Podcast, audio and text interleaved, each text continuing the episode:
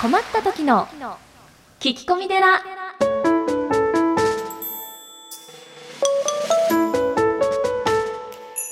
皆さんこんにちは。困った時の聞き込み寺アシスタントのゆきです。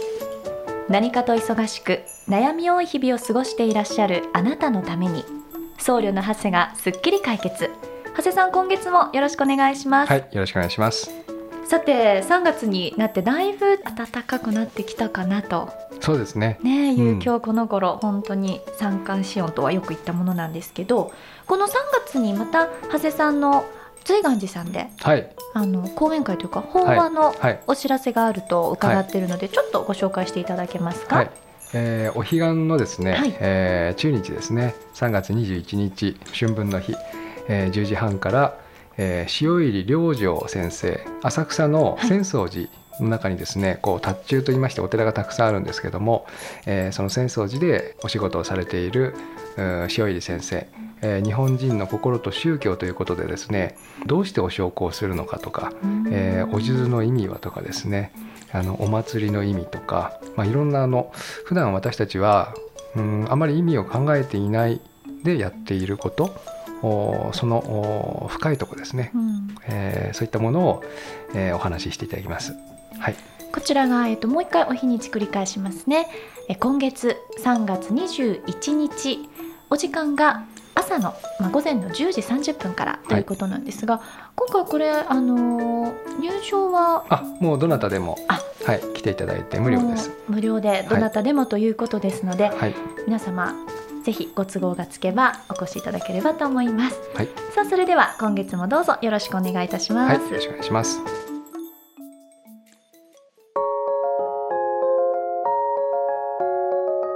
それでは本編の方に移ってまいりたいと思います。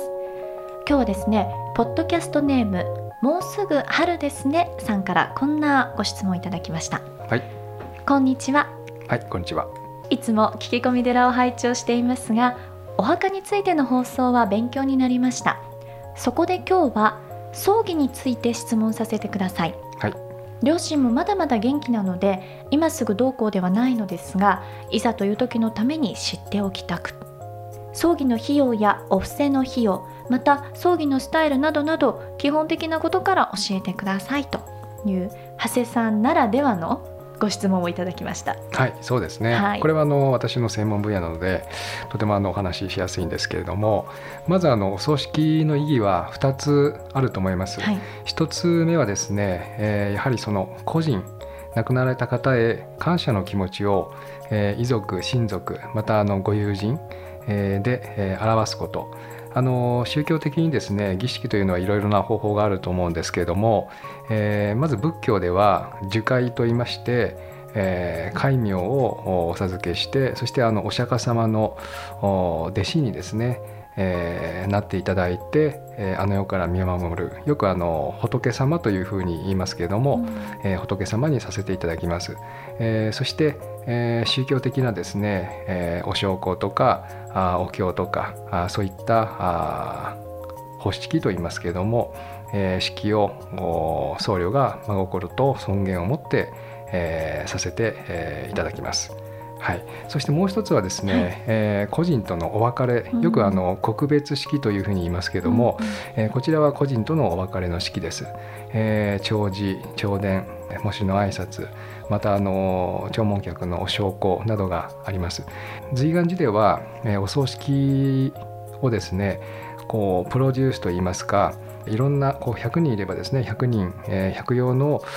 人生がございますので、えーいろいろなお孫様からのですねお別れの言葉とかまたあの写真があれば、えー写真を作ってえー使ってですね DVD 個人が好きだった音楽などを入れて、えーお焼香の時に流したりもおしています。これはあの個人的なことなんですけども、はい私はあの告別式というのはよくこう日本人はですねいろんな方が来られるので、えーこう悲しみをですね抑えて、えーる方が多いんですけれども、うん私はあの思いっきりですね泣くということが非常にこうお悲しみを癒すというか大切だというふうに思っていますあのお隣の韓国にはお葬式の時にですねこうわざと泣き人というその専門のですね、えー、ご葬儀専門の泣く方がいるというふうに聞きましたけれども、えー、泣くことで逆に癒されるということがあるというふうに思っています。はい、であのお葬式でですね、えー、そういうふうに、えー、個人を持って、えー、泣いてそしてあのこ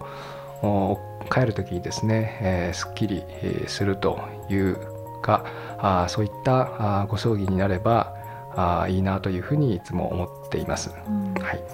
でこのただいくらねあのなんでしょうどなたでもその死は訪れるとは思ってはいても、はい、全く何の準備もしていないで訪れる死もあるわけじゃないですか。はい、なのでやっぱりあのご自身もご家族も多少なりともいろいろと考えて、まあ、計画まで言うとちょっと大げさですけれども準備をしておいた方がやっぱりいいのかなって思ったりするんですが、はい、いかがでしょうか？あの今こう就活といいまして、うん、まあ、終わる活動というのがこう流行ってますけれどもあの本当に死はですね突然やってくるので、うん、えー、例えばこう老衰とかですねがんのように次第に進行していく場合はえー、遺族の方もですね心の準備というのはあしやすいんですが、えー、突然死また脳卒中心臓発作えー、自殺とかですね交通事故死というのは本当に急に来るのでですねやはりあの遺族の方は相当精神的にあのショックだと思います。すね、はい、できればその、まあ、うちのお寺ではこうリビングノートというのを配ってるんですけれどもあの事前にですねえー、まあ、遺書といいますか遺族への言葉とかですね、まあ、遺言とかあそういったものを用意されたりまたあの相続とかですね、えー、そういったあ家とか土地のことなどもある程度一度考えて、えー、どこかにこうきちんとされておくといいかなというふうに思います。はい、そして、まあ、ちょっと聞きづらいんですけれどもこのご質問者さんも気になってる葬儀の費用、はい、そのあたりもちょっと長谷さんに教えていただければなと思うんですが。あの葬儀の費用というのはですね、はい、あの決まってはいないんですね。うん、はい、全国消費者協会の葬儀セミナーに私もあの先日行かせていただいたんですけれどもこういったところにはですね実は葬儀の費用というのは、まあ、全国のこう平均といいますかそういったものはあの出ています。ですからですねこう今ネットとかでもいろいろ調べられるのでただあの葬儀社さんもいろいろな葬儀というものをこう形作っているのでどういうふうなご葬儀をするのかというのはあの喪主の方にえこう決定権があるんですけども、まあ、葬儀ってこう30年に1回とか40年に1回なので、えー、自分がこういう葬儀をしたいなというのはある程度こう考えてまあ、見積もりなどを取っておくのもいいかなというふうに思います。はい、でちょっと長谷さんに聞きづらいこのお布施？あお布施ですね。これはどうしたらいいんでしょうか？はい。お布施もですね実はあの金額というのはなくて、よくあのお坊さん、まあ、私たちはお気持ちで、えー、結構ですというふうに言いますけれども、うん、そう言われてもこうね、なかなかわからないちょっと困っちゃう。ですよね。はい。まあ、あの随願寺ではこう一覧表があって、ええ、これを参考にしてくださいというのがあるんですけれども、あのただお布施の性格上ですね、ええ。ー、仏教的な言葉で言いますと当三輪空寂という教えの実施なので、あのお布施をする人そしてあそのお布施をされる人で、えー、お布施そのもの自体にですね、えー、執着しないというのが当山林空辱です。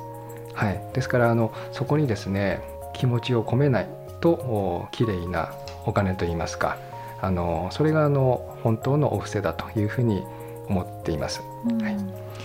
じゃあこの辺りも事前にあのお嬢さんとかにお伺いしてもいいことですか？そうですね？あのはい、最近はあのこう大手のね、うん、えー企業さんがインターネットなどで葬儀のですね紹介事業などをされてますけれども、うん、多分あのこういったお坊さんはですね、えー、いろんなとこで、えー、紹介されるのでそうではなくてちゃんと自分の菩提寺またはその自分の近くに、えー、よくお知り合いのお坊さんがいたらあの直接聞かれたらいいと思います。はい。で最後にですねこの「もうすぐ春ですね」さんもおっしゃってたんですけど葬儀のスタイルこれもいろいろとあるんじゃないかなということなんですが何かその辺もちょっとアドバイスというか教えていただければと思うんですけど。はい。あのやはりこう今市場経済なのでとにかく安く簡単にということでですね、うん、まあ、あの直送と言いまして大体東京では今3割が直送というふうに言われています、はい、えー、お通夜もお葬式もしないでいきなりその遺体をですねご遺体を火葬場に持って行ってそして火葬場の前でお坊さんがちょっとお経を読んで終わりと、はい、でもですね多くのその直送された方に聞くと、うん、ちゃんと例えば戒名をつけてあげればよかったとか、えー、ちゃんとお葬式をすればよかったという意見をたくさん聞きます。やはりそれはこうどっかにですねあの負い目があるんだというふうに思います。でお葬式の大切なところは、はい、大切なですね、えー、生前いろいろお世話になったあ大切な方を心を込めて真心を込めてみんなで送るということが大事なので、えー、そこはあの費用とかですね、えー、簡素化というのはちょっとどうなのかなという気がします。はい、であとは私も聞いたことがあるんですけど家族葬っていう言葉最近ちょっと耳にするんですけど、はい。はい。これは一体何なんだろうかと思ったりしてるんですが。あの家族葬というのはですね、えー、本来は、まあ、僕なんかもこう経験あるんですけども、うん、あの付き合いで、えー、お通夜とかに来られる方がいらっしゃいますよね。そうするとこう後ろでこうぺちゃくちゃ喋っていたり、まあ、あの遺族の方に失礼な感じの方がいらっしゃって僕らもあんまりこういい気分ではないんですけども、うん、やはりその本当に、えー、個人様と、えー、生前付き合って悲しむ、えー、そういった方だけ、えー、来てくださいというのが、まあ、家族葬の本来の、え、趣旨だというふうに思います。ただあの葬儀社さんはですね家族葬っていうと非常にこう今話題になってますんで宣伝されるんですけどもやはりあの新聞に出さなかったりして本当に家族だけでご葬儀をされてしまうと後でその四十九日までにですね、ご自宅に、えー、弔問客が押し寄せたり、えー、したりするので私はあのきちんとご葬儀を皆さんに知らしめてやった方が実はいいんじゃないかというふうに思ってます。ということで今回はですね葬儀にまつわるいろんなことを長谷さんに教えていただきました、はい、ぜひ参考になさってみてください、はい、長谷の知恵の泉このコーナーでは長谷さんに仏教用語や仏教の知識を分かりやすく解説していただいています。第22回刹那とは？刹那は仏教の時間の概念の一つで最小単位を表す。指を一弾きする間に65刹那あると言われている。この1刹那の間にあらゆるものが変化消滅生成しており無常性を表している。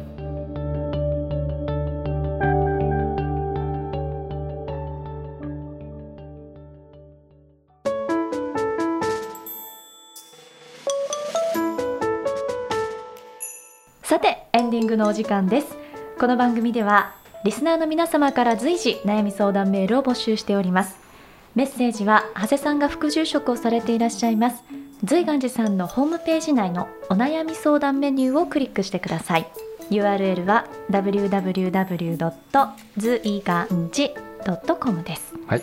ということで今回もですねお悩み以外にこんなメッセージ頂いてますのでぜひ長谷さんにお答えいただきたいと思います、はい、ポッドキャストネームオレンジさんからです。こんにちは長谷さんに質問です、はい、今度群馬旅行に行きたいと思っているのですがおすすめの場所があったら教えてください。参考にします。ということなんですけど、うん、なんかどこかありますか？最近あれですよね、あの妻恋村。はいはい、キャベツで有名な、うん、キャベツで有名な、うんうんうん、であのキャベツ畑の中にこうなんですかね、えー、恋人たちが、ううんんそこで愛を叫ぶっていうのが今群馬で 本当ですか？流行って。作ったでしょ？え？作ったでしいや本当本当。なんかね あの結婚した方でもいいんですよ。ご夫婦でも。うんどうやって叫ぶんだろうね。あのやるわけですよ。好きだーみたいな。そうそうそうそう。キャベツ畑で。うん。さてもう一つ来てますよ。ポッドキャストネーム春風徹さんからです。はい。こんにちは。卒業のシーズンですね。うん確かに思い出すのは中学の時の卒業式の日。ダメ元で好きな女の子に告白したら実は私も好きだったのと言われ有頂天。うん。しかし彼女は2週間後留学先のイギリスに旅立ちました。もっと早く告白しておけばよかった。そんな思い出ですと。甘酸っぱい感じだね。なんかね。辛いね。ねえ。やっぱりこれはあれでしょ、あのー群馬に行ってもらって嬬恋村でキャベツ畑の中心で愛を叫んでくればいいんじゃないのって思って。そうですね。はい。今更その彼女に向かってね。この方おいくつなんだろうね。そうですね。ね。さあということでございましてなんかいつもオープニングとエンディングに力が入っていると最近リスナーの方から言われるんですけど。うんいいんじゃないの？もうね本編は長谷さんにあのおんぶに抱っこでお任せしてますから。はい。はい。ということで3月1週目この辺りでお別れです。はい。来週もよろしくお願いしはいよます、ろしくお願いします